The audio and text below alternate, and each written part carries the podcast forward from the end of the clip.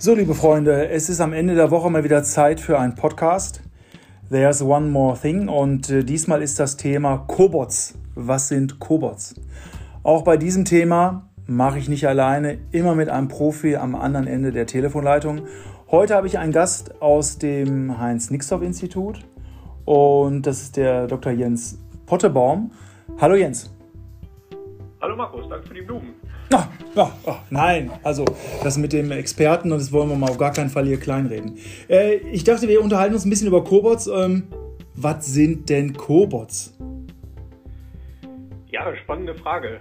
Ähm, auf der einen Seite steht der Roboter, auf der anderen Seite der Mensch und typischerweise habe ich bei einem Roboter eben dann irgendwie einen Zaun oder irgendetwas dazwischen, was die beiden voneinander trennt. Und genau das wollen wir eben auflösen.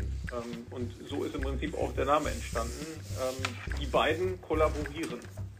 Okay. Also kollaborieren, das ist sozusagen das, was dann das Akronym in dieser Namensstruktur ergibt.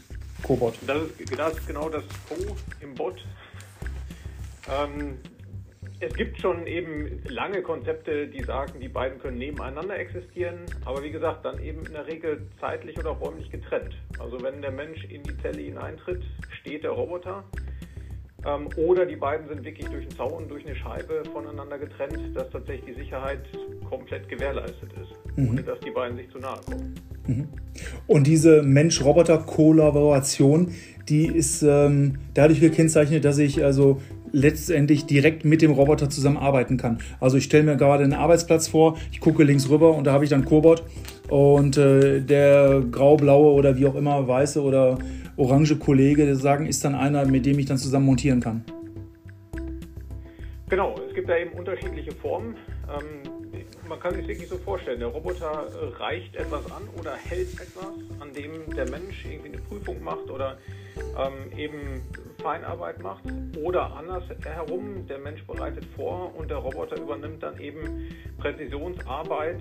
Ähm, also ich sag mal, den Klebstoff perfekt zu, zu dosieren, das kann der Roboter im, im Zweifel besser. Ähm, der Mensch ist an anderen Stellen ähm, überlegen und die beiden möchte ich eben möglichst gut einsetzen. Und das kann man bei euch am Institut im Grunde auch erlernen. Man kann solche Anwendungsfelder sehen? Ja, ich melde mich ja hier aus dem Heinz-Sixdorf-Institut. Wir haben hier ein kleines Produktionslabor und für uns ist ähm, das Paradebeispiel so ein kleiner Baxter. Das ist so ein Zweiarmroboter. Ähm, der lacht zum Beispiel die Besucher bei Tagen der offenen Tür hier breit an. Ähm, und dann kann man mit dem viel Gewinn spielen. Das ist so die Attraktion, ähm, die wir auf einem Schülerinformationstag zum Beispiel immer wieder haben. Ähm, und da merkt man eben ganz schnell, ähm, da ist kein Zaun dazwischen.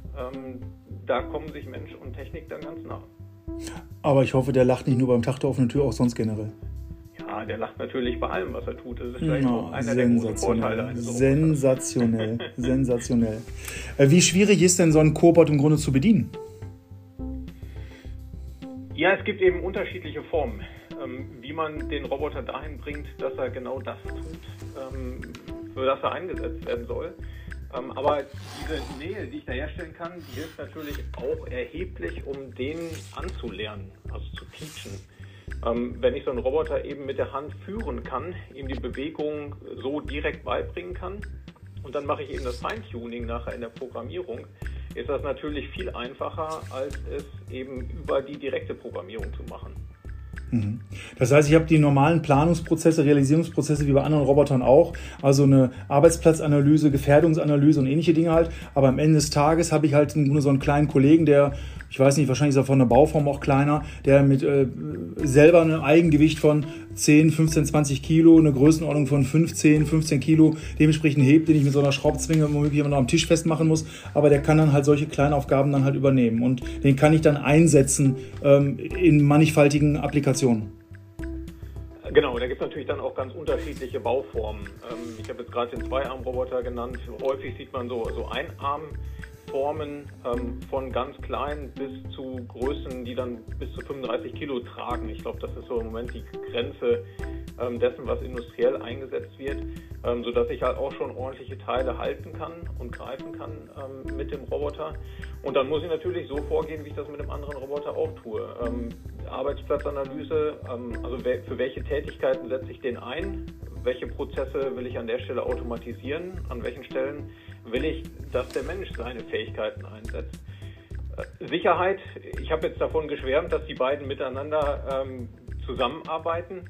Aber im Endeffekt muss ich natürlich schon die Sicherheit sicherstellen. Und da gibt es unterschiedliche Konzepte, dass ich eben sage, der Roboter hat Sensorik an Bord, über die er erkennt, wenn er dem Menschen zu nahe kommt.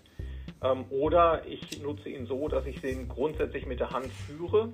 Das könnte zum Beispiel bei Messtechnik angebracht sein, dass ich eben den Roboter mit der Hand an eine Position führe und dann hält er die eben ganz präzise, so wie es der Mensch an der Stelle zum Beispiel nicht mehr könnte.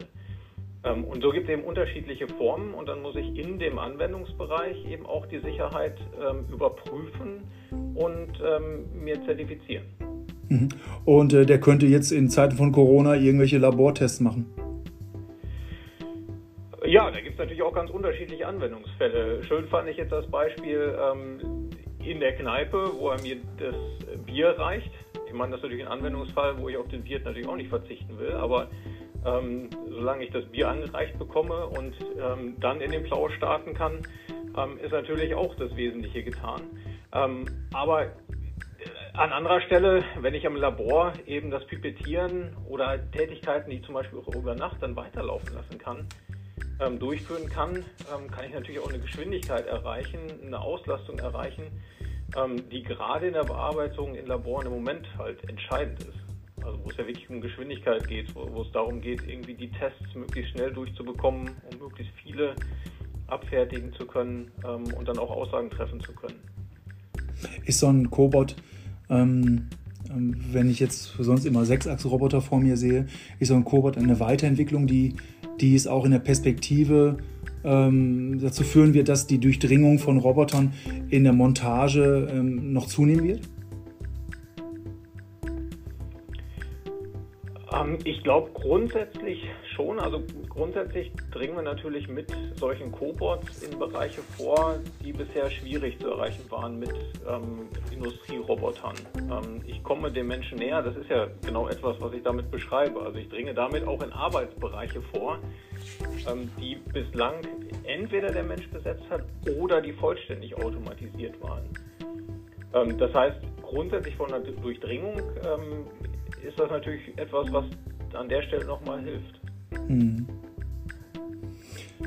Spannend. Und das kann ich ähm, bei euch am Heinz-Nixdorf-Institut beispielsweise sehen oder wir können es natürlich bei uns in der Lehrfabrik Blechbearbeitung in Steinhagen sehen. Da haben wir direkt zwei von der Firma Universal Robot im Einsatz, ähm, wo man sehen kann, wie in der Blechbearbeitung im Grunde relativ präzise arbeiten. Man kann also im Einschichtbetrieb arbeiten, äh, geht nach Hause, hat die programmiert vorher, selbst als Werker und kann dann, wenn man wiederkommt, im Grunde in der Schicht 2, 3 haben die durchgearbeitet, dann ähm, die fertigen Produkte letztendlich dann da rausnehmen. Also das sind alles Möglichkeiten, die da sind.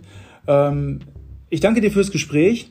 Jens, ich hoffe, dass ihr in eurem ähm, entweder Forschungskolleg oder bei euch im Grunde halt im HNI da weiter interessante Applikationen habt und dass ihr auch nach der Corona-Zeit wieder Gelegenheit habt, äh, da Gäste zu empfangen und äh, dass sich Unternehmen, aber auch Mitarbeiter, die sich für sowas interessieren, dann mal schlau fragen können und können mal sehen, wie in eurem Industrielabor solche Applikationen laufen. Hab besten Dank. Ich wünsche einen schönen Abend, einen sonnigen Abend. Ich gucke gerade raus im Technologiepark. Die Sonne scheint. Ich wünsche einen schönen Restabend und äh, besten Dank. Ja? Vielen Dank, Markus. Bis dann. Ciao, ciao. ciao. So, liebe Freunde, das war's diese Woche wieder mit einem kleinen Podcast. Diesmal zum Thema Cobots.